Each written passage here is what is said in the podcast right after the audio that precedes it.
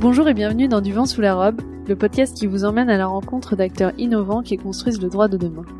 Je suis Laetitia Jacquier et dans cet épisode, j'accueille Louis larrey Avec Louis, nous avons parlé des différentes fonctionnalités que propose Predictis, l'outil de recherche juridique et d'analyse statistique des décisions de justice qu'il a créé avec Alexandre Chéronnet et Thomas Baduel, de comment leur outil fonctionne, de ce qu'il peut apporter aux professionnels du droit, de sa fiabilité, mais également de l'open data des décisions de justice et de l'interdiction d'utiliser le nom des magistrats dans leur analyse. J'espère que cela vous permettra de mieux comprendre de quoi il s'agit et vous donnera envie d'en savoir plus. Bonjour Louis, merci beaucoup d'être avec nous aujourd'hui. Je suis ravie de te recevoir dans ce podcast. Bonjour, bonjour à tous.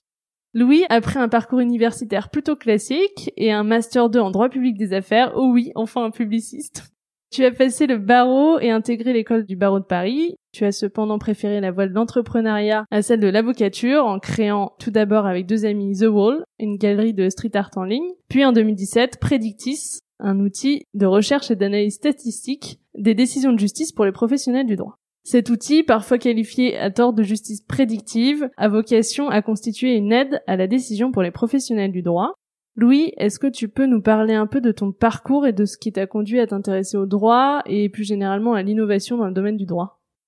J'ai toujours beaucoup aimé le droit à la fois en tant que matière euh, intellectuelle et puis aussi comme euh, boulot. Enfin, j'ai fait plusieurs stages dans des cabinets d'avocats. J'ai toujours trouvé ça très chouette. Mais c'est vrai que le virus de l'entrepreneuriat est venu euh, assez vite. À l'époque, on préparait le barreau et on avait avec un copain et une copine cette première idée qui était de créer une galerie de street art. Donc absolument rien à voir ni avec le droit public en fait ni avec nos études à ce moment-là. Et l'idée à l'époque, c'était de trouver un nouveau médium pour le street art. Et donc on avait construit des murs encadrés et portatifs qui se déplaçaient, qui s'accrochaient comme des tableaux. On avait sélectionné une trentaine d'artistes pour travailler avec nous. Et en parallèle de ça, bah, tout le monde a eu son CRFPA. On a fini par revendre cette galerie, donc c'était vraiment une super expérience. On travaillait toujours en cabinet, on terminait nos études, mais on s'était bien rendu compte qu'on avait pris un plaisir assez dingue à lancer ce projet. Et à l'époque, il y avait deux phénomènes qui nous avaient marqué. Le premier, c'était l'apparition du terme legal tech. Alexandre Chéronnet, qui était un de mes associés dans cette galerie d'art urbain, qui est aussi dans Pelictis, était à Sciences Po Paris et pilotait le projet de la clinique du droit sur les legal tech à l'époque, donc on avait été très sensibilisés à cette question. Et de l'autre côté, j'avais dû écrire un mémoire sur l'open data des décisions de justice. Et donc là, bah, on avait connecté les deux et on s'était dit qu'il y avait certainement un coup à jouer pour créer un produit capable de trier, décortiquer ou d'analyser ce flux de données qui était en train d'arriver. Donc ça, c'était à toute fin de l'année 2016. En fait, votre idée, elle est venue d'une combinaison de choses, mais notamment de ce mémoire que tu as fait sur euh, l'open data. Bah, à la fois, je pense, une envie d'entreprendre et d'une première expérience réussie. Et de deux, mon cabinet, je passais des heures et des heures, enfin parfois des nuits, recherche à essayer de trouver la bonne décision. Et je me rendais bien compte que c'était complètement absurde d'avoir fait sept ans d'études pour passer huit heures à éplucher des bases de données. Mm. Une fois, je me souviens, un des associés pour lequel je bossais euh, à l'époque passe dans le bureau assez tôt dans la journée, comme il aimait faire, donc il devait être 21 heures, un truc comme ça. Et il me dit, ah Louis, heureusement que vous êtes là, justement, ça tombe bien, j'ai besoin de vous. Donc, j'ai besoin que vous analysiez le montant d'indemnité pour une rupture brutale de relation commerciale. Et donc, j'avais dû lire une centaine de décisions, trouver les montants d'indemnité, tout mettre dans un Excel et faire la moyenne pour le lendemain matin. Donc à 3 heures du matin, j'avais un œil qui pleurait, euh, l'autre qui brûlait, enfin c'était terrible.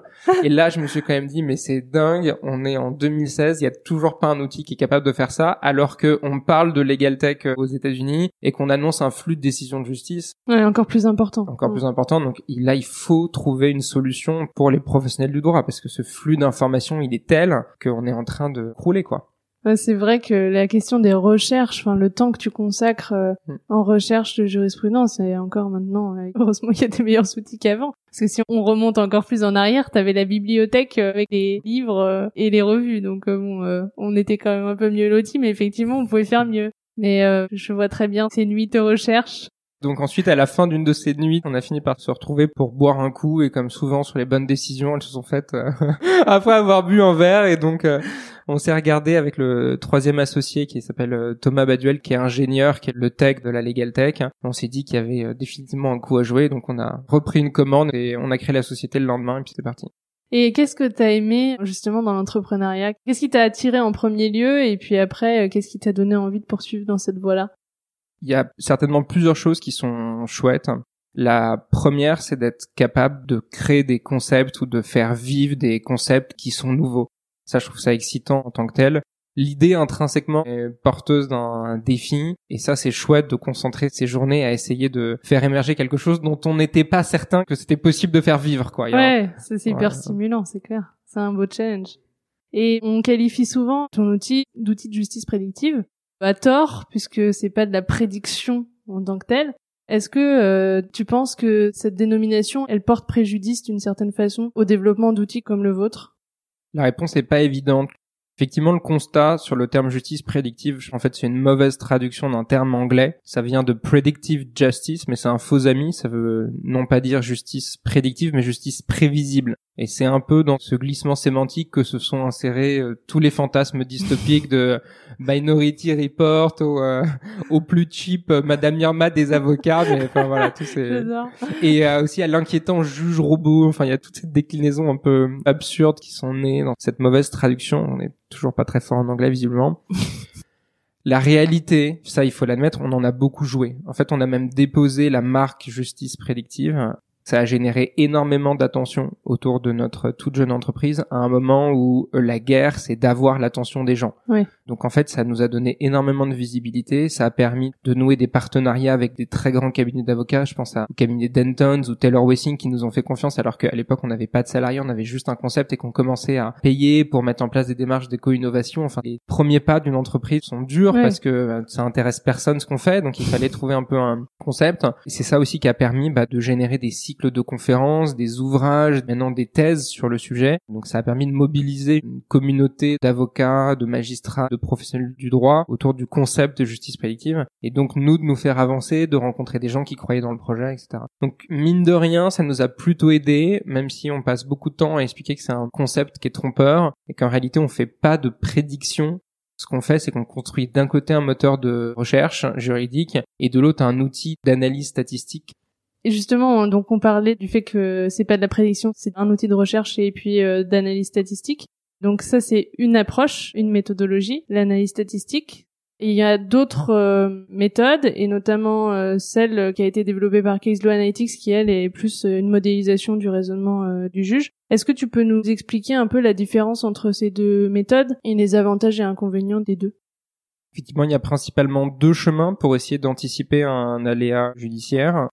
Le premier, c'est d'essayer de modéliser grâce à des outils d'intelligence euh, artificielle ce qui a un impact dans la prise de décision. Donc typiquement, ça va être de dire, bah, dans le contentieux de la rupture brutale des relations commerciales, il y a essentiellement 10 facteurs qui ont un impact et j'arrive à les détecter dans les décisions précédemment rendues. Et grâce à ça, je construis un modèle qui fait que euh, je peux construire une interface où je rentre ces 10 critères et à la fin, ça me sort le résultat probable, attendu, basé sur mon modèle. On a commencé comme ça, ça a été notre première tentative. L'énorme inconvénient de cette euh, méthodologie, c'est que bah, il faut être capable de détecter les facteurs qui ont un impact sur la prise de décision juridictionnelle, alors qu'il y en a beaucoup qui sont cachés ou un peu évanescents. Donc ça crée des modèles qui sont instables et qu'il faut adapter tout le temps parce que la jurisprudence elle évolue et la prise de décision elle varie sur le territoire et donc ça sort un chiffre comme ça qui est toujours très compliqué pour le professionnel du droit à analyser ça dit 12, 100, 1000 mais c'est pas forcément opératoire. Et les professionnels du droit, un peu comme un chirurgien, ils aiment comprendre ce qui se passe. Ils aiment pas juste qu'on leur dise le diagnostic. Donc pour toutes ces raisons-là, cette voie-là, nous on l'a abandonnée très très vite parce qu'elle est extrêmement chère à développer et on s'est orienté sur le deuxième chemin qui est celui de l'analyse statistique des décisions de justice. C'est comme une photographie du contentieux. Ça dit seulement ce qui s'est passé, ça dit pas ce qui se passera. Je pense que la comparaison avec ce que peut être un scanner euh, pour le monde médical est juste. Ça vient euh, identifier tout ce qui s'est passé précédemment. Finalement, c'est donner une vision d'ensemble dans un domaine donné de qu'est-ce qui a été rendu, quelles ont été, euh, si c'est le cas, les indemnités qui ont été accordées. Et du coup, finalement, c'est un travail aussi d'accélération du travail que fait déjà l'avocat manuellement. C'est exactement ce que je faisais moi quand j'étais en cabinet d'avocat, c'est-à-dire que je passais des heures à essayer de trouver la bonne décision. Et aujourd'hui on a des outils qui comprennent ce qui se passe dans une décision de justice. Donc vous pouvez la trier en fonction du sens. dire moi je veux toutes les décisions de justice qui vont dans le sens de mon client devant la cour d'appel de Paris. Ou je veux toutes les décisions de justice qui vont dans le sens euh, inverse de la partie de Mandres par exemple devant le tribunal judiciaire de n'importe où en France. Et l'outil lit les décisions et vous identifie directement les documents qui sont pertinents. Donc c'est un gain de temps fabuleux dans la recherche et comme il est capable de comprendre les décisions mais il est aussi capable d'en présenter une vue graphique ou statistique à une échelle que l'être humain peut pas faire les algorithmes de prédictif sont capables de lire 2 millions de documents en intégralité par seconde. Donc même quand on est hyper en forme le matin, on... a priori ce sera pas 2 millions, non, ni même un. Je reviens sur la question de l'identification des critères dans les décisions de justice et de quels ont été leurs rôles dans justement cette prise de décision. Tu disais qu'avec une approche euh, où on modélise, finalement, ces critères, ils apparaissent pas forcément tous, donc c'est plus difficile. Je sais que Case Law, eux, ils ont une approche où en fait en amont, ils font manuellement en fait, ils vont poser des questions aux magistrats, aux avocats sur les critères qui finalement sont pris en compte. Mais vous, la prise en compte des critères, elle est quand même importante même avec une approche statistique. Donc comment vous faites pour identifier les critères même si justement ils sont pas toujours tous explicitement formulés?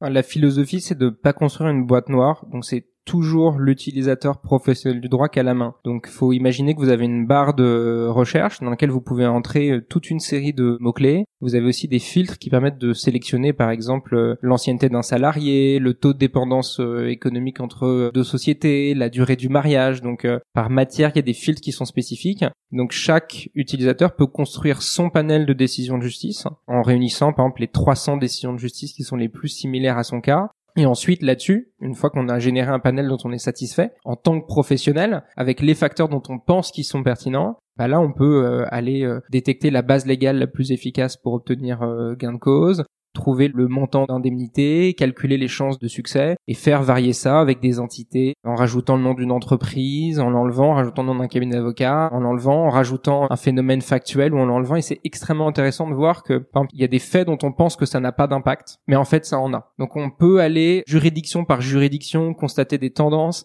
telle juridiction est très sensible à tel fait ou peu sensible à tel fait il y a des écarts qui sont extraordinaires sur le territoire. Donc c'est un outil précieux pour à la fois prendre une bonne décision, savoir s'il faut faire un procès ou non, s'il faut négocier euh, ou non. Et c'est un outil de connaissance sur la justice. Ça permet de comprendre intimement comment le droit est fait chaque jour euh, au sein des juridictions françaises.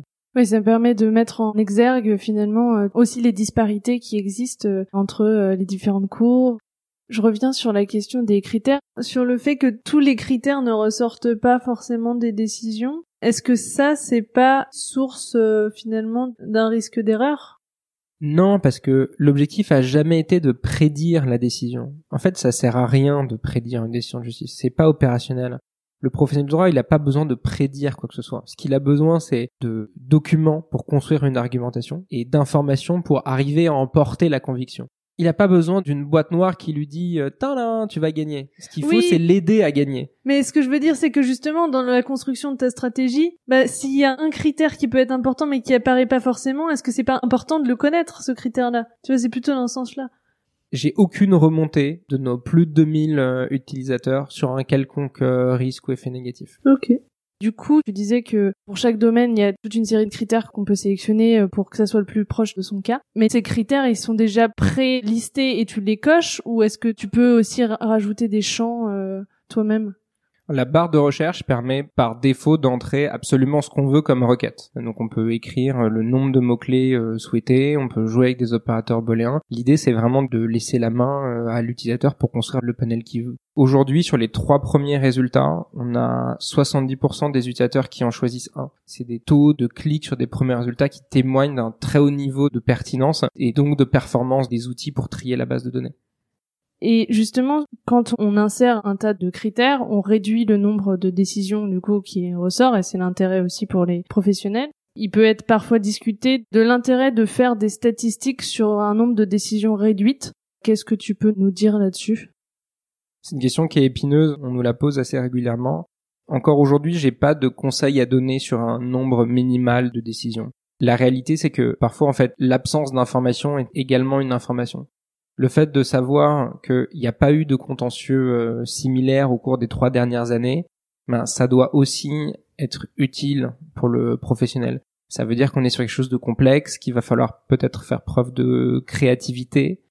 La réalité, c'est que à partir de quelques dizaines de décisions similaires, en fait, l'information elle est pertinente parce que ça permet quand même de dégager une tendance si sur les 30 cas les plus similaires en France, le montant moyen d'indemnité c'est 10 000 euros, bah la probabilité que dans ce cas-là on obtienne un million d'euros, bah elle est très très faible. Enfin c'est quand même une aide, ça aidera à prendre une décision, ça aidera à argumenter auprès de la juridiction, ça aidera à négocier, ça aidera aussi à donner la bonne réponse à son client. Quand votre client il vient vous voir au cabinet et vous dit maître, qu'est-ce que vous pensez de mon dossier? Est-ce qu'on va gagner? Combien est-ce qu'on peut gagner? Est-ce que, ça vaut le coup? C'est des questions sur lesquelles on a toujours énormément de mal, à, répondre. Se prononcer, hein. Vrai.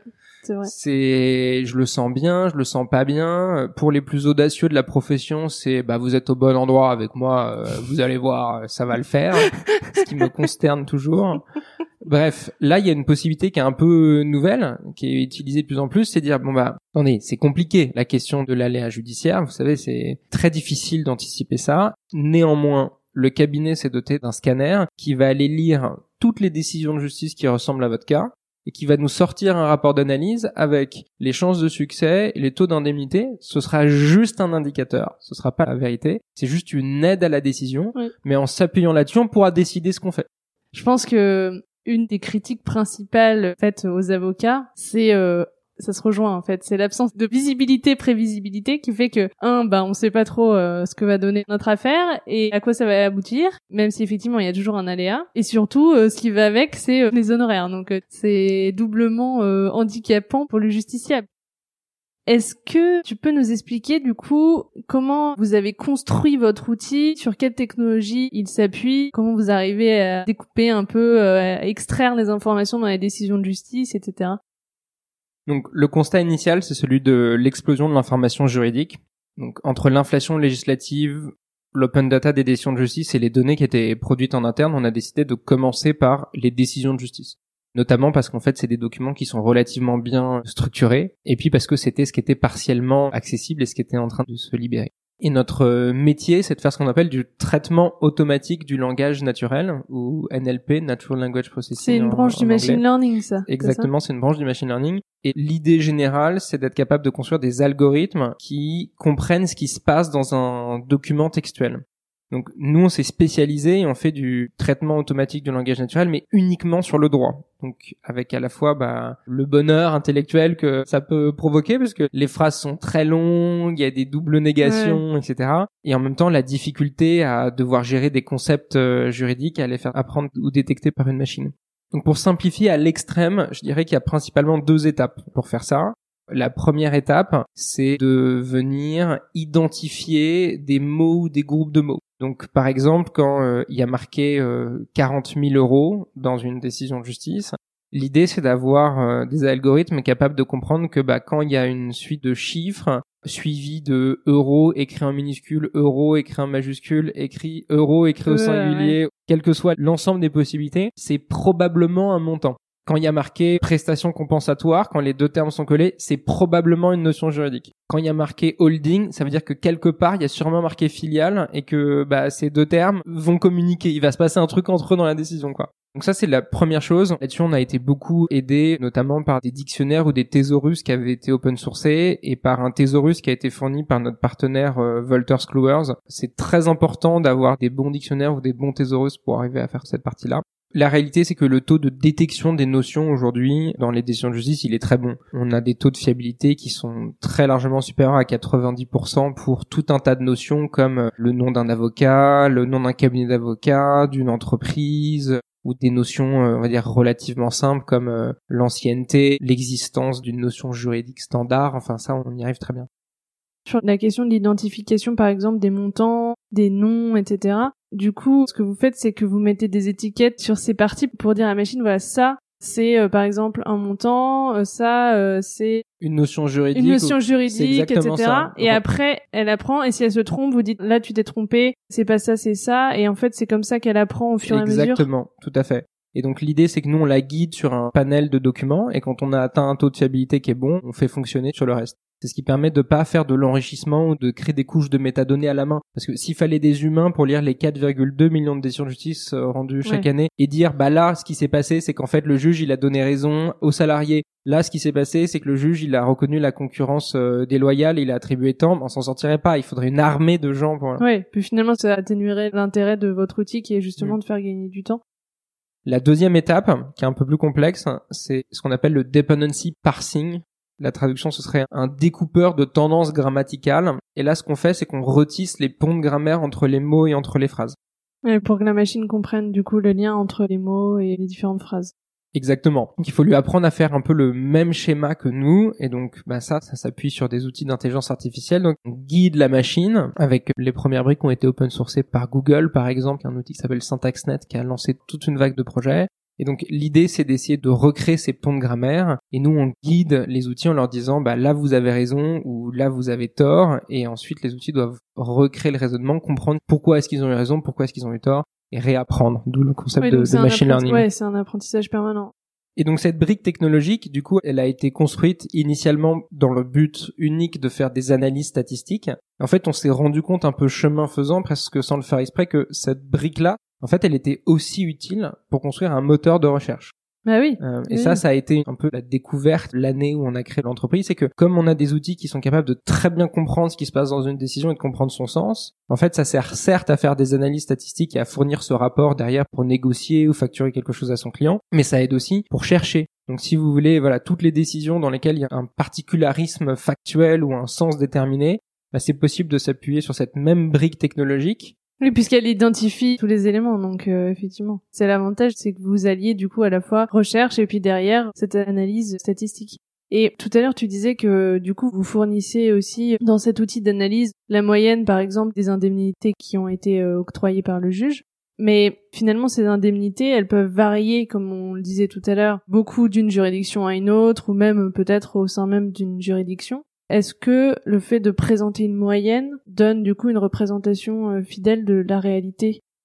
Dans les faits, c'est l'utilisateur qui a la main sur le rapport d'analyse qui est fait. Donc euh, on peut choisir euh, de se concentrer seulement dans le ressort d'une juridiction, seulement sur une entreprise, ou bien dézoomer et aller voir tout le contentieux en France, tout le contentieux d'appel. Enfin, on a vraiment la possibilité de choisir la granularité. Il y a vraiment le choix, quoi.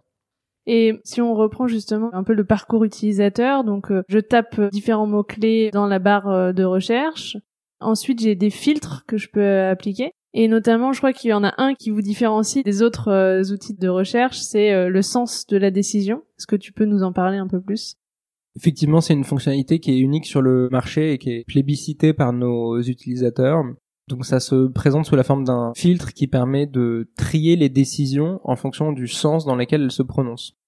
On a fait l'effort de lister tout ce qu'il était possible d'obtenir devant une juridiction euh, française. Donc, les chefs de demande Exactement. On a listé l'ensemble des chefs de demande en France avec des débats hallucinants sur parfois la synonymisation entre deux chefs de demande. Est-ce que le droit de visite et d'hébergement c'est un chef de demande ou est-ce qu'il y a d'un côté le droit de visite et de l'autre le droit d'hébergement? Donc on a un client qui pense que c'est la solution A, un client qui pense que c'est la solution B et ils s'affrontent par article de doctrine interposée. Nous on se retrouve parfois au milieu en disant bon fusionne, fusionne pas. Mais bon, globalement on a une liste qui est aujourd'hui de presque 1000 entités qu'on peut obtenir devant les juridictions françaises. Donc, quand vous triez les décisions, on peut dire bah moi je veux toutes les décisions qui euh, requalifient le caractère euh, fautif du licenciement, enfin de faute grave en faute simple par exemple.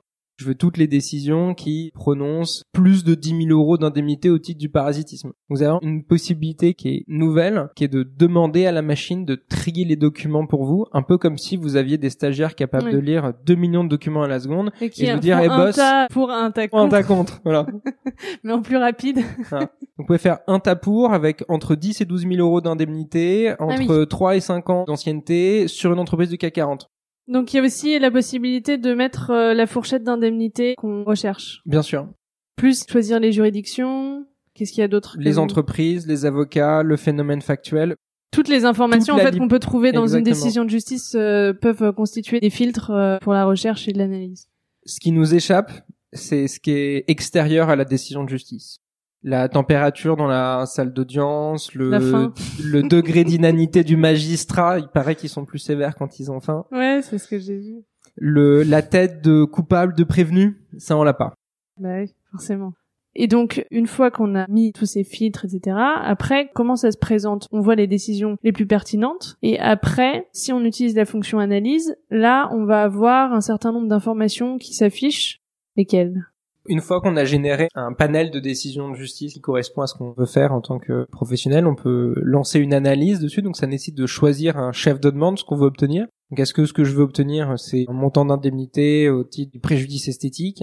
Est-ce que ce que je veux euh, obtenir, euh, c'est euh, la reprise de l'exécution contractuelle? Bref, on choisit ce qu'on veut obtenir dans cette liste quasiment exhaustive de ce que les juridictions peuvent accorder. Ensuite, on accède à la dernière page qui présente plusieurs informations. La première, c'est une synthèse du contentieux. Ça vous donne une jauge verte, rouge, avec un premier indicateur sur l'intérêt ou non de lancer ce contentieux. Donc, Parfois la jauge elle est toute verte. hein. Quand on est à 85-90% de chances de succès sur 1000 affaires extrêmement similaires, bah c'est plutôt bien parti. Ça permet d'ailleurs parfois d'éviter un contentieux parce que si on a toutes les chances de gagner, c'est aussi un levier très fort pour négocier. hein. C'est des phénomènes qu'on constate euh, aujourd'hui euh, beaucoup. Il y a un deuxième bloc qui identifie la base légale la plus efficace pour obtenir gain de cause. Donc là, ce que fait l'outil, c'est qu'il lit les décisions qui sont en vert et il vous identifie le fondement textuel qui a le plus été utilisé par les magistrats pour faire droit à la demande. Ensuite, il y a une partie où on trouve les décisions les plus récentes qu'on fait droit à la demande et qui l'ont rejeté. Ça, c'est très utile pour actualiser un mémo, par exemple, pour un jeu de conclusion. Oui. Et vous trouvez également les décisions qui ont accordé le plus d'indemnités, le moins d'indemnités, les extrémums. Ça, le retour du terrain, c'est que c'est super pour négocier parce que vous êtes assigné pour euh, 100 000 euros et là, en quelques instants, vous trouvez les cinq décisions qu'on fait droit à la demande, mais en accordant une indemnité de 1 euro ou de 100 euros. Donc, ça permet de sortir tout de suite une flopée de jurisprudence et de dire attendez, confrère, attendez, consoeur. Vous voyez bien que C'est du réaliste, voyons. vous voyez bien qu'il va falloir revoir vos prétentions à la baisse quand même. Et ensuite, quand le document s'exporte, le, c'est le logo du cabinet qui l'exporte ou de l'entreprise qui l'exporte qui s'affiche. Et c'est aussi sa charte graphique qui s'applique. Donc c'est vraiment un document qui, est- qui Personnalisé. ressemble à un document qui est produit par le cabinet pour derrière euh, le transmettre, l'utiliser, le mettre en annexe d'un jeu de conclusion pour convaincre un juge. Donc Ouais. euh, il y a vraiment le choix quoi. Donc ça peut être euh, utilisé comme outil de négociation aussi, pour éviter finalement la case contentieux, etc. C'est une des externalités positives attendues de l'open data des décisions de justice et d'outils comme Predictis. La raison pour laquelle nous nous sommes lancés en tant que pays dans l'open data des décisions de justice, c'est essentiellement pour essayer de pousser à la négociation dans les cas les moins sujets à variation. Il s'agit de désengorger les juridictions, autrement dit. Oui. Donc sur les 4,2 millions de décisions de justice qui sont rendues chaque année, on estime qu'il y en a une partie finalement assez significative où un bon accord aurait pu faire Aurait été préférable. Exactement. Je suis convaincu que l'avocat a toute sa place là-dedans. Donc en fait, il n'y a pas de juge euh, robot. En fait, il y a plutôt un juge avocat qui est en train de se dessiner. Enfin, moi, c'est plutôt comme ça que je vois les choses, à condition d'avoir des outils pour faire ça. Et donc, ce qu'on constate aujourd'hui, c'est que quand un cabinet sort le rapport ou l'envoie à un autre cabinet, il dit bon bah voilà, moi j'ai fait le rapport, j'ai trouvé les euh, 250 cas les plus similaires, on a 70% de chances de gagner 100 000 euros. Si on pondère, c'est 70 000 euros. Est-ce que ça sert comme base de négociation? Oui, non ça calme tout le monde de voir objectivement ce qui risque de se passer si on fait 8 ans de procédure. Et on parlait de justement de l'open data, qui est en fait, euh, ben effectivement un peu le prérequis pour euh, pouvoir utiliser euh, des outils comme le vôtre, puisque si on n'a pas accès aux décisions, c'est gênant. C'est un projet qui a été lancé déjà il y a quelques années. On n'est pas encore arrivé à un stade où toutes les décisions sont accessibles. Est-ce que vous aimeriez que ça aille plus vite Je suis d'une nature impatiente, donc si ça avait tenu qu'à moi, ce serait déjà terminé cette histoire. Quelle est la raison justement pour le fait que ça prenne autant de temps? C'est un projet qui est complexe. Les articles 20 et 21 de la loi euh, pour une république numérique qui avait été promulguée le 7 octobre 2016, donc le 20 pour l'ordre judiciaire et le 21 pour l'ordre administratif qui ensemble posent le principe de l'open data, ont été adoptés sans étude d'impact et sur amendement parlementaire. C'est une excellente mesure pour une démocratie de libérer ces décisions de justice. Simplement, quand ça a été voté, on était dans un contexte en plus pré-RGPD. Il n'y avait pas eu de réflexion sur concrètement comment le faire, combien ça va coûter et qui s'en occupe. Il n'y avait pas non plus de questionnement sur ce qu'on garde ou ce qu'on enlève véritablement dans les décisions de justice. Il y avait simplement une mention qui était en évitant le risque de réidentification. Il s'avère que cette petite phrase a été un vrai cauchemar parce que éviter le risque de réidentification, en fait, si je vous dis Nicolas S, président de la République, j'ai pseudo-anonymisé, mais j'ai pas évité le risque de réidentification. Mm. Si je dis XX, président de la République, en fait, en lisant les faits. Et puis avec la date. Avec la date, mm. on retrouve aussi. Si je vous dis XXX, XXX, XXX, là j'ai évité le risque de réidentification, mais ça sert plus à rien d'avoir fait l'open data. Donc on s'est vite retrouvé euh, concrètement en lisant les décisions à bah zut comment est-ce qu'on construit les algos? Il a fallu du coup faire évoluer la base légale de euh, l'open data, ce qui a donné lieu à des affrontements de différents euh, lobbies avec des enjeux économiques qui sont extrêmement forts derrière parce que ces décisions de justice c'est une matière première extraordinaire pour construire des services. Elle est vitale à chaque professionnel du droit.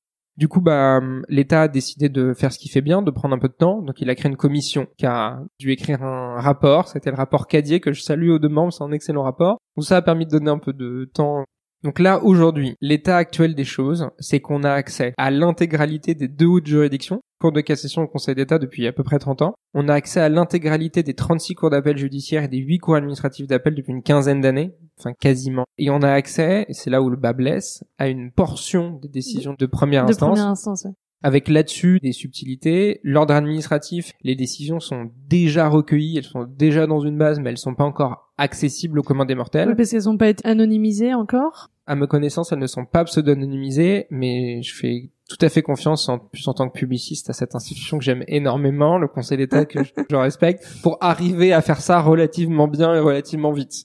C'est plus compliqué pour l'ordre judiciaire. Il y a un défi de stockage, de récupération de la donnée qu'il faut au moment où le greffier enregistre la décision, il faut aussi la stocker dans un serveur, un cloud qui est protégé, ensuite nettoyer les décisions. La Cour de cassation, euh, par le biais du service de la documentation et des rapports, a travaillé sur un algorithme de pseudo-anonymisation et ils ont exprimé à l'occasion d'un colloque à la Cour de cassation leur satisfaction vis à -vis des résultats obtenus. Donc c'est un des freins techniques qui est tombé. Normalement, maintenant, la Cour de cassation sait pseudo-anonymiser les décisions de son ordre. D'accord, donc ce sera plus fait manuellement.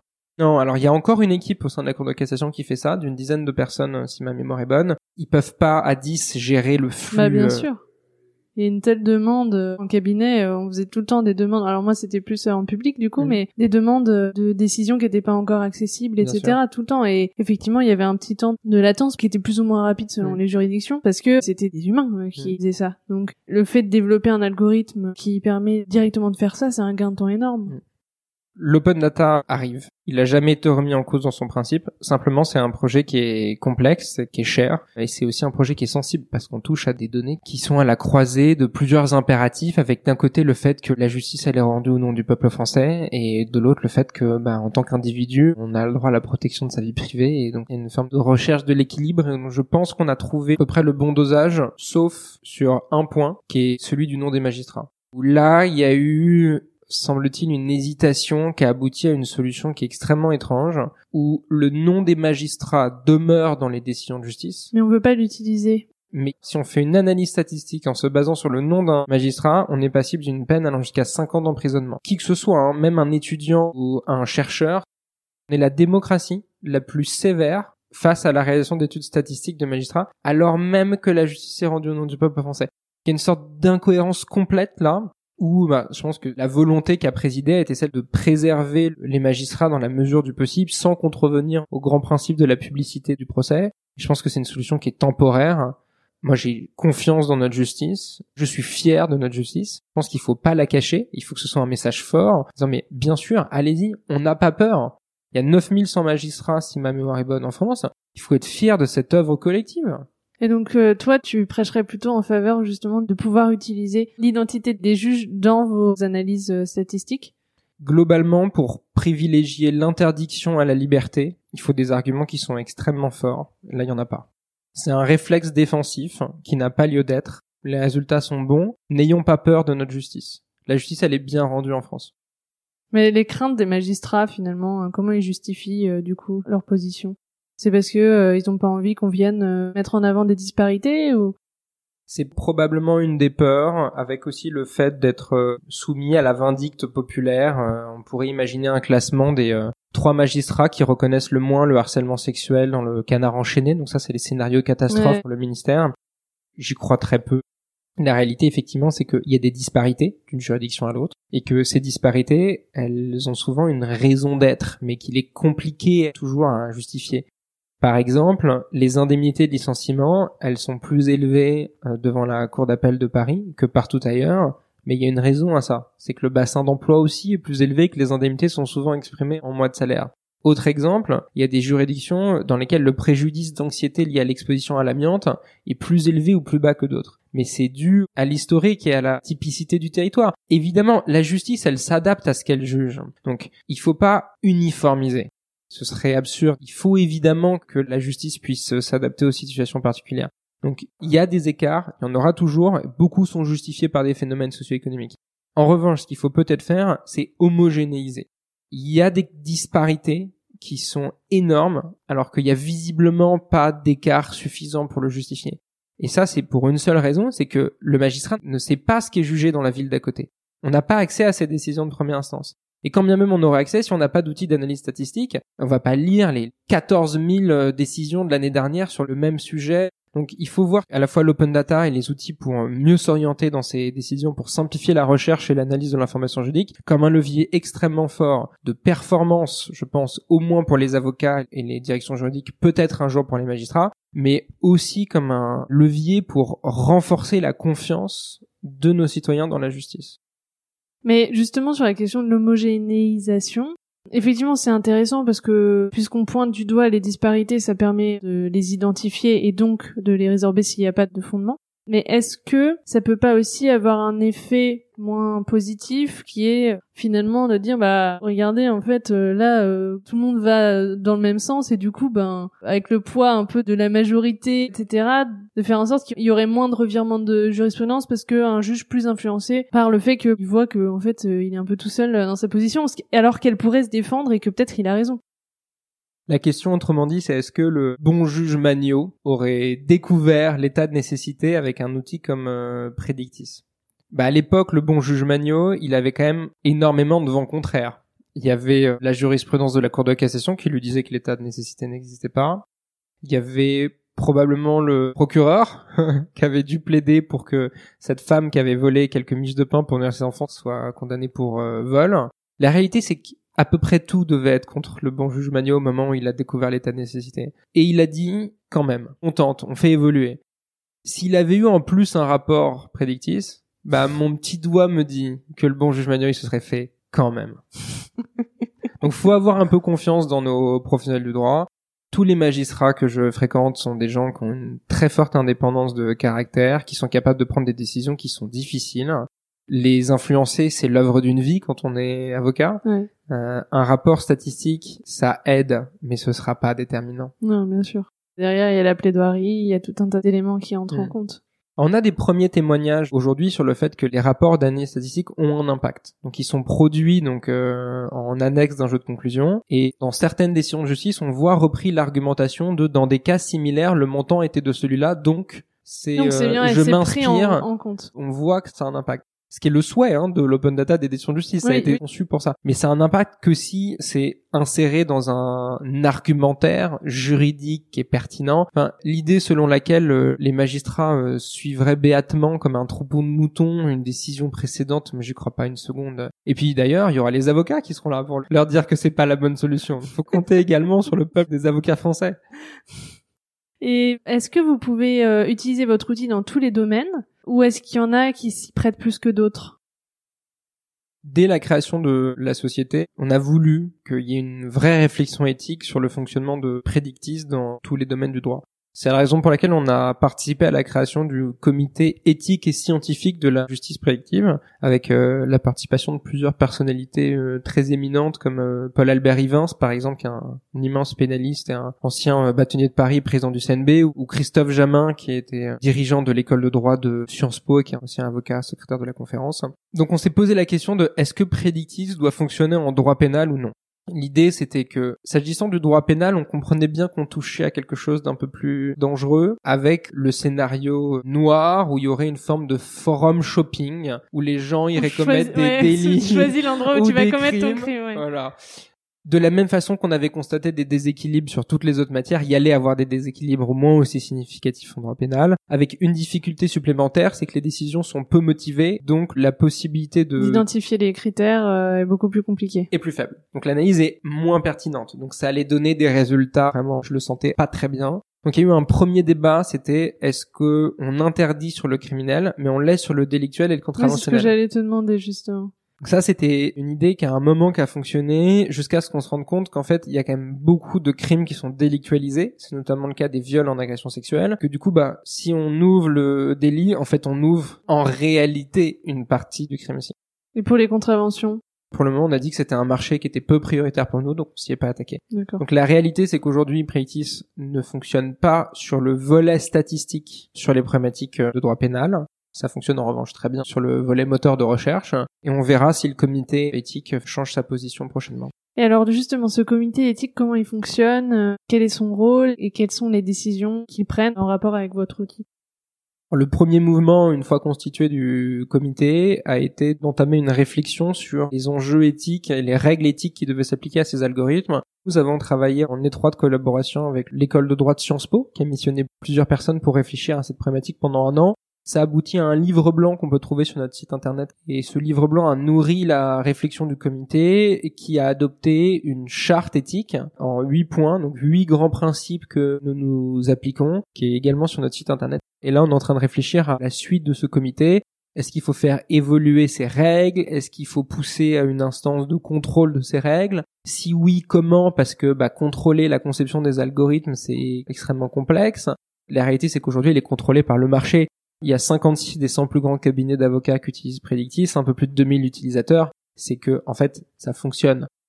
Après, rentrer dans le détail du contrôle, en fait, c'est vite extrêmement compliqué parce que c'est notre force, nous, ces algorithmes. Donc, on doit le protéger, ce savoir-faire. Ouais, on peut pas l'open sourcer. Ouais, c'est toute la question de l'arbitrage entre à la fois la transparence et en même temps euh, bah, la propriété intellectuelle, la protection de votre euh, savoir-faire et Juste, euh, tu as dit qu'il y avait huit points dans la charte éthique. Est-ce que tu pourrais nous dire euh, quels sont ces points? Donc, outre le non-fonctionnement du volet analytique sur le droit pénal que j'ai déjà mentionné, il y a par exemple un principe de documentation, un principe de transparence, euh, où on essaie d'expliquer autant qu'on peut de façon pédagogique la façon dont on fonctionne. il y a aussi un principe de non-modification de la base de données. Donc l'idée c'est que si jamais on retire des décisions de justice qui pourraient amener à truquer ou tronquer hmm. la vue statistique, qu'on en informe nos utilisateurs. On a une procédure pour euh, demander le retrait d'une décision qui a jamais été utilisée pour le moment. On peut évidemment envisager qu'un jour, pour des raisons de respect de la vie privée des personnes physiques, nous recevions une demande de retrait d'une décision, ce qui irait au-delà de la pseudonymisation. C'est pas le cas pour le moment, ça reste très Ah oui, d'accord. Donc si euh, directement vous aviez une demande et maintenant de la personne euh, concernée par la décision, et dans ces cas-là, vous êtes obligé de retirer? Dans ces cas-là, on étudie la demande, on essaie d'observer si elle est légitime, mais le cas s'est jamais produit. Hmm. Et donc vos clients, tu parlais de cabinet d'avocats. Aujourd'hui, le cœur des utilisateurs de Predictis sont les avocats. Initialement, ce sont surtout des grands cabinets d'avocats qui sont équipés, et en particulier des cabinets anglo-saxons, notamment parce que, en fait, cette approche de chiffrage du risque, elle est extrêmement naturelle pour des cabinets anglo-saxons dont les clients demandent systématiquement combien il faut provisionner. D'accord. Combien est-ce que je dois bloquer dans mes comptes quand je suis assigné? Ça fait partie d'une demande qu'il faut être capable de traiter. Du coup, bah, au lieu de demander à un stagiaire de lire les 200 décisions de justice et de faire une moyenne dans Excel ou de provisionner le montant des demandes, bah, maintenant, il y a Predictis et les clients, en particulier les clients euh, qui sont des personnes morales, sont très heureux d'avoir un rapport euh, statistique. Ça correspond bien à la façon dont on prend des décisions dans une entreprise. Ça fait hyper moderne pour le cabinet. Et je pense que c'est quasiment un nouveau standard aujourd'hui. Pour les anglo-saxons. Même maintenant pour les grands cabinets. Ensuite, il y a la deuxième vague de cabinets à s'être euh, équipés. C'est plutôt des cabinets de taille, euh, on va dire, euh, intermédiaire. Donc, entre 2 et 10 avocats. Et là, pour le coup, partout en France. L'abonnement coûte 159 euros par mois, donc chaque structure normalement peut l'envisager sans difficulté. C'est pas forcément le cas pour des avocats qui exercent individuel ou qui ont beaucoup souffert ces derniers temps, pour lesquels on a élaboré une autre formule. Mais globalement, il n'y a pas de frein économique. Pendant le confinement, il y a malheureusement de nombreuses structures qui ont dû se libérer de leurs euh, collaborateurs. Et du coup, bah, il y a plusieurs avocats qui ont dû créer leur cabinet. Et pour les accompagner, on a créé un programme qui s'appelle le programme Préitis pour les nouveaux cabinets qui permet de débloquer un, accompagnement personnalisé et une réduction de 90% sur le logiciel. Donc on est quasiment sur de la sur de la gratuité et euh, on essaie de synthétiser les bonnes pratiques pour créer un cabinet qui est uniquement digital, qui fonctionne euh, avec un coût qui est très réduit le temps de lancer l'activité. Et du coup, ce programme, donc à la fois il y a un tarif vraiment très très préférentiel sur euh, l'utilisation de Preditis, et vous accompagnez aussi dans la construction du cabinet, du développement du cabinet? Exactement, on a notamment créé un guide qui s'appelle le guide euh, à destination des avocats entrepreneurs avec toute une série de chapitres sur des petites astuces pour euh, faire fonctionner un cabinet, recruter quelqu'un ou non, quel goodies choisir Enfin, il y a tout un tas de questions. Où faire ses cartes de visite? Est-ce qu'il faut prendre des bureaux ou non? Enfin voilà. Ouais, donc des questions vraiment très pratiques, euh, mais qui sont hyper importantes quand on s'installe. Hyper terre à terre. Les euh, 10 informations dont on a besoin le jour où on crée son cabinet. C'était ça l'objectif. C'est quasiment ça qu'on a réussi à faire. D'après ce que j'ai compris, il y a à la fois la partie recherche et puis la partie analyse.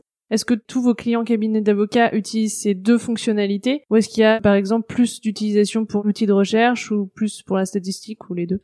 Honnêtement, c'est assez hétérogène. Ça dépend beaucoup des pratiques euh, au sein des cabinets. Je dirais que tout le monde fait une analyse de temps en temps, mais c'est parfois seulement dans un but euh, interne. Et il y a finalement encore, je pense, moins de la moitié de nos utilisateurs qui facturent les rapports d'analyse comme une prestation complémentaire. Et quel autre type de client utilise votre euh, outil? On a constaté un intérêt extrêmement fort des directions juridiques et des compagnies d'assurance. Pour eux, c'est un levier extrêmement fort pour arriver à déjudiciariser, à mieux négocier, à trouver des solutions amiables. Et les directions juridiques aussi s'équipent. C'est intéressant en termes de provision et de budget, j'imagine aussi et pour choisir leur cabinet d'avocat parce que souvent ils mettent le nom d'un avocat ou d'un cabinet d'avocat, ils voient le contentieux qui a été fait là-dessus. Donc pour des très grosses directions juridiques, on dit cabinet en France, ça permet bah vous avez un contentieux à Rennes, quel cabinet choisir, qui on prend en fonction de telle problématique? Et du coup, justement, pour euh, ces statistiques de succès euh, des cabinets d'avocats, ce qui est pris en compte, c'est si on a gagné ou perdu, ou est-ce que c'est plus subtil que ça? Parce que dans certains cas, on se saisit d'un cas où finalement c'est un peu compliqué de gagner, mais en revanche, tu vas pouvoir réduire, par exemple, les dommages intérêts qu'ils vont devoir payer. Et du coup, est-ce que euh, ça c'est pris en compte dans l'analyse qu'on peut faire des taux de succès d'un cabinet d'avocats ou pas? Gagner perdu, ça veut rien dire quand on est assigné pour euh, 2 millions d'euros et qu'à la fin on paye 10 000 euros, bah on ouvre le champagne. Hein, c'est une vraie victoire. Donc ça n'a évidemment pas de sens. En revanche, ce qui a du sens, c'est quels sont les clients que je défends habituellement. Est-ce que je plaide beaucoup sur ce cas-là ou pas? Est-ce que je plaide beaucoup devant cette juridiction ou non? D'accord, donc c'est plus ça qui est regardé. Au demeurant, c'est des informations qui sont publiques et qui servent beaucoup les cabinets, notamment au moment de remporter des pitchs. Quand il y a un appel d'offres ou autre, une excellente façon de se mettre en avant et de dire mais attendez, regardez, euh, c'est moi qui suis bon là-dedans. Regardez, ça fait dix ans que je m'occupe de cette matière-là. Regardez mes stats, quoi. Mm. Ouais, ça c'est sûr que c'est utile effectivement. Et quel est le retour des cabinets d'avocats justement sur l'utilisation de votre outil? Si on devait lister les éléments clés euh, de ce que ça leur apporte, ce serait quoi? La première, c'est la qualité du moteur de recherche, qui est extrêmement précis, extrêmement rapide, et qu'offre cette possibilité unique de trier les décisions en fonction du sens, qui est vraiment ce qui change la vie au quotidien. Enfin, c'est il y a un avant et un après. Il y a également la possibilité de négocier, qui est quelque chose que de plus en plus de cabinets embrassent avec euh, volontarisme, et donc ils cherchent des outils pour euh, accroître leur pratique de mode alternatif de règlement des litiges et l'autre aspect, c'est le fait de pouvoir remplacer des heures de recherche non facturées par un rapport d'analyse statistique qu'on va pouvoir facturer.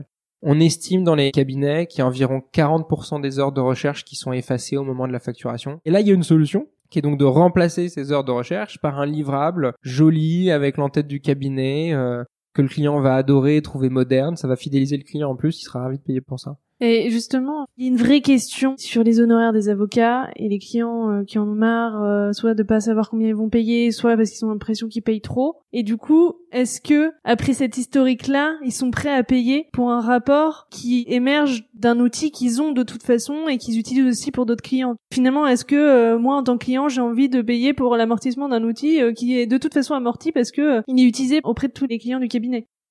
Le retour du terrain aujourd'hui, c'est que le client, entre payer 6 heures de recherche, où il comprend pas bien ce qu'on a fait pendant 6 heures, hein, enfin, et de l'autre côté, la facturation d'un rapport d'analyse propre, ergonomique, compréhensible où on fait à peu près le même prix. Oui, les entre témoignages les sont deux, clairs. effectivement. euh.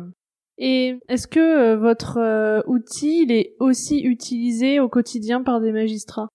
Aujourd'hui, le seul accès dans le monde de, de la magistrature qui est ouvert est un accès au sein de la Cour de cassation. D'accord. Et quel est le retour euh, des magistrats justement sur leur utilisation? Depuis ces deux dernières années, on n'a pas eu de retour parce qu'il n'y a pas d'atelier de co-innovation, il n'y a pas d'échange entre notre équipe en charge de la conception du produit et des représentants du monde de la magistrature. Donc je sais pas ce qu'ils pensent. Moi j'ai l'impression qu'il y a plusieurs courants. Il y a un courant qui est assez moderne, assez pro open data et qui cherche comme tout le monde à gagner du temps euh, dans son quotidien. Et ça, j'aurais tendance à y placer la Cour de cassation et toute une génération de magistrats progressistes. On intervient tous les ans à l'ENM pour expliquer ça. La dernière intervention que j'ai faite, qui date d'il y a quelques mois, à la fin de l'intervention, plusieurs magistrats sont venus me féliciter, me demander si c'était pas possible de négocier un accord cadre avec la chancellerie pour que eux aussi puissent avoir cet outil dont ils voient passer les rapports dans Oui, les ça. conclusions. Donc il y a un moment où eux ils demandent, pour le moment, il y a visiblement une autre frange qui est globalement contre l'open data, contre les outils legal tech, et qui visiblement, pour le moment, l'emporte, quand bien même elle serait pas majoritaire. À un moment, il y a quelques années, je crois, vous aviez euh, mis en test votre outil auprès de juridictions. Et il y a eu euh, un peu euh, débat sur justement l'utilisation de votre outil. Est-ce que tu peux nous expliquer ce qui s'est passé? C'est une vieille histoire maintenant, ça date de la création de l'entreprise. Donc au moment où on a lancé Predictis, la direction de l'information légale et administrative qui exploite notamment le Légifrance avait organisé un grand concours où tous les acteurs de l'écosystème avaient participé, donc euh, les éditeurs juridiques et toutes les startups. Et pour notre plus grand bonheur, on avait remporté le premier prix de ce concours. À l'époque, on avait eu un chèque de 8000 euros. Je crois que j'avais jamais vu autant d'argent. Ça faisait partie des tout, tout premiers revenus de l'entreprise. On n'avait pas un client à l'époque. Donc, on était hyper fiers. On s'est dit, ah ouais, là, faut vraiment qu'on continue. Même la DILA nous dit qu'on est sur la bonne voie. Il faut vraiment pas lâcher l'affaire. Euh, J'étais à l'EFB encore euh, à l'époque. Je crois qu'on n'avait pas un salarié. L'algorithme, on l'avait fait euh, dans notre studio la nuit, quoi. C'était à milieu de ce qu'on fait aujourd'hui, mais bref. Donc, on gagne ce prix, et assorti à ce prix, était proposé une démarche de co-innovation avec une ou deux euh, juridictions. Et quand on crée un logiciel, on a vitalement besoin de retour d'utilisateurs. Donc, nous, on se dit, mais banco, génial. Donc il y a deux juridictions qui se portent euh, volontaires. On signe un contrat de partenariat avec le ministère de la Justice, qui précise d'ailleurs qu'il n'y avait pas de communication qui devait être faite là-dessus, donc le contrat n'a pas été respecté. Et en fait, je pense qu'on a raté un truc parce que nous, on y allait comme une start-up, regardez ce qu'on fait, aidez-nous à construire un bon produit. En même temps, on aurait dû s'en douter, un juge, il est là pour juger, donc Mm. il a jugé. Je me souviens, moi, j'ai été reçu en formation de jugement avec Rob Dermine. Nous jugeons que votre outil est euh, susceptible de causer un tort à la justice nous jugeons que votre outil est insuffisamment euh, précis sur ça. Enfin, un truc, enfin, on n'avait pas de salariés, pas de clients. J'avais 24 ans, 25 ans. J'étais là parce qu'on m'avait donné un prix, c'était complètement ubuesque.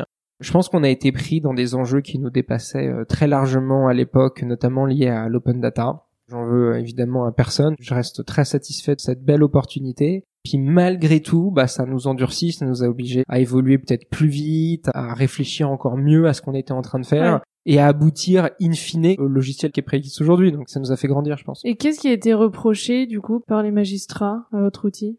Globalement, si je devais résumer, c'était sûrement le manque d'ergonomie et de fiabilité de cette version alpha. À l'époque, on était trois, on avait passé six mois dessus. Aujourd'hui, on est 40, on a dépensé presque 3 millions d'euros pour le construire. Bah, évidemment, à l'époque, c'était un projet, c'était une feuille de route. L'idée, c'était de commencer à s'approprier cet outil pour euh, voir ce qu'on voulait en faire ensemble. Ça, c'est vraiment dommage. Je pense que c'est quelque chose euh, sur la co-construction des outils informatiques. Il faudrait vraiment que l'État travaille sur ce genre de pratique parce que c'est ce qui fait qu'à la fin, on a des outils qui nous plaisent. Et du coup, bah, cet outil, qu'est-ce qu'on a fait? On l'a fait avec les avocats essentiellement. Donc aujourd'hui, c'est un outil qui est conçu pour les avocats. J'imagine que les magistrats auraient eu besoin de quelques fonctionnalités différentes. Et ils ont perdu cette opportunité-là à ce moment-là en se braquant. C'est visiblement politique. Et pourquoi vous avez fait le choix de ne pas mettre à disposition euh, votre outil des particuliers? Les problématiques juridiques, elles sont complexes. Honnêtement, un justiciable, analyser un rapport prédictis, s'il n'a pas quelqu'un qui lui explique comment interpréter ces données, s'il n'y a pas un humain qui est capable de créer de la plus-value, ça aurait pas présenté d'utilité. Et il y aurait pas une façon de justement euh, créer une partie de votre outil qui serait euh, entre guillemets presque traduite, enfin vulgarisée pour qu'elle soit accessible euh, aux justiciables dans un souci aussi d'accès au droit Notre objectif, c'est de simplifier la recherche et l'analyse de l'information juridique pour les professionnels du droit. Ok. Et en termes de risque d'utilisation de votre outil, est-ce que tu peux nous parler du taux de fiabilité? Le taux de fiabilité, ce qu'on appelle le F-mesure, en interne, il est basé sur un ensemble de deux notions. Donc il y a à la fois le taux de détection et le taux de rappel. Donc la fiabilité, on la mesure d'une part avec notre capacité à trouver la notion. Dans combien de cas je trouve la notion? Euh, Par exemple, la notion de divorce. Est-ce que je la trouve dans 90% des cas, 99% des cas? Et le deuxième critère, c'est est-ce que je comprends bien cette notion?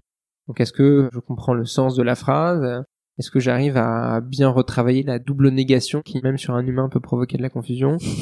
Donc ça, aujourd'hui, la fiabilité, elle varie d'une notion à l'autre et d'un chef de demande à l'autre et d'une matière à l'autre. La règle qu'il faut retenir, c'est que plus il y a de documents, plus c'est fiable. Moins il y a de documents, moins c'est fiable. Mais est-ce que vous indiquez le taux de fiabilité de vos résultats? On donne un indicateur effectivement qui permet analyse par analyse d'avoir un guide sur est-ce que cette analyse est super fiable ou est-ce que attention c'est vraiment juste un indicateur. Et est-ce que vous avez une procédure pour vérifier justement la fiabilité de vos résultats et de votre analyse? Bien entendu, on fait des tests en permanence sur euh, les notions et les chefs de demande. On a aujourd'hui une équipe de presque une quinzaine de personnes qui travaillent exclusivement là-dessus. Honnêtement, là, on est à des niveaux de fiabilité, on est quasiment au maximum théorique. Il va falloir probablement des années et des années et encore des millions et des millions d'euros pour aller grappiller les, quelques pourcents qui nous restent là. Et comment vous faites justement pour vérifier du coup cette fiabilité des résultats? Bah, c'est très simple, on a des jeux de tests hein, sur lesquels on fait courir les algos et on voit si oui ou non ils sont trompés. D'accord, ok. Donc il y a une vérification humaine euh, de la machine. Et quels autres risques tu vois à l'utilisation de votre outil? Par exemple, est-ce qu'il y a des risques de biais sur l'algorithme? Ce serait quoi un risque de biais? Bah, je sais pas, par exemple, de prendre en compte certains facteurs euh, qui sont discriminatoires. Euh. On n'a pas accès à ces informations-là dans, les, décisions de justice, donc euh, mm. non. J'ai beau chercher, il y en a beaucoup qui ont réfléchi à cette question-là. Il n'y a rien de très saillant qui sort. Hein. Eh ben, merci beaucoup, Louis. J'étais ravie d'échanger avec toi sur ces sujets. Merci pour ton temps. Et puis à bientôt. Merci beaucoup. À bientôt.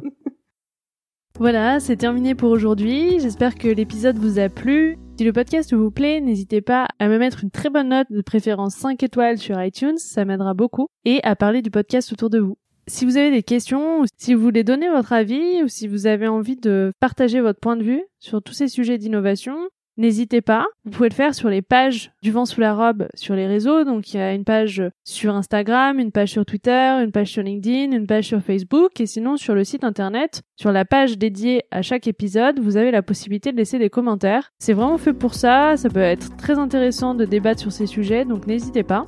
Et sinon je vous donne rendez-vous dans 15 jours pour le prochain épisode. À bientôt!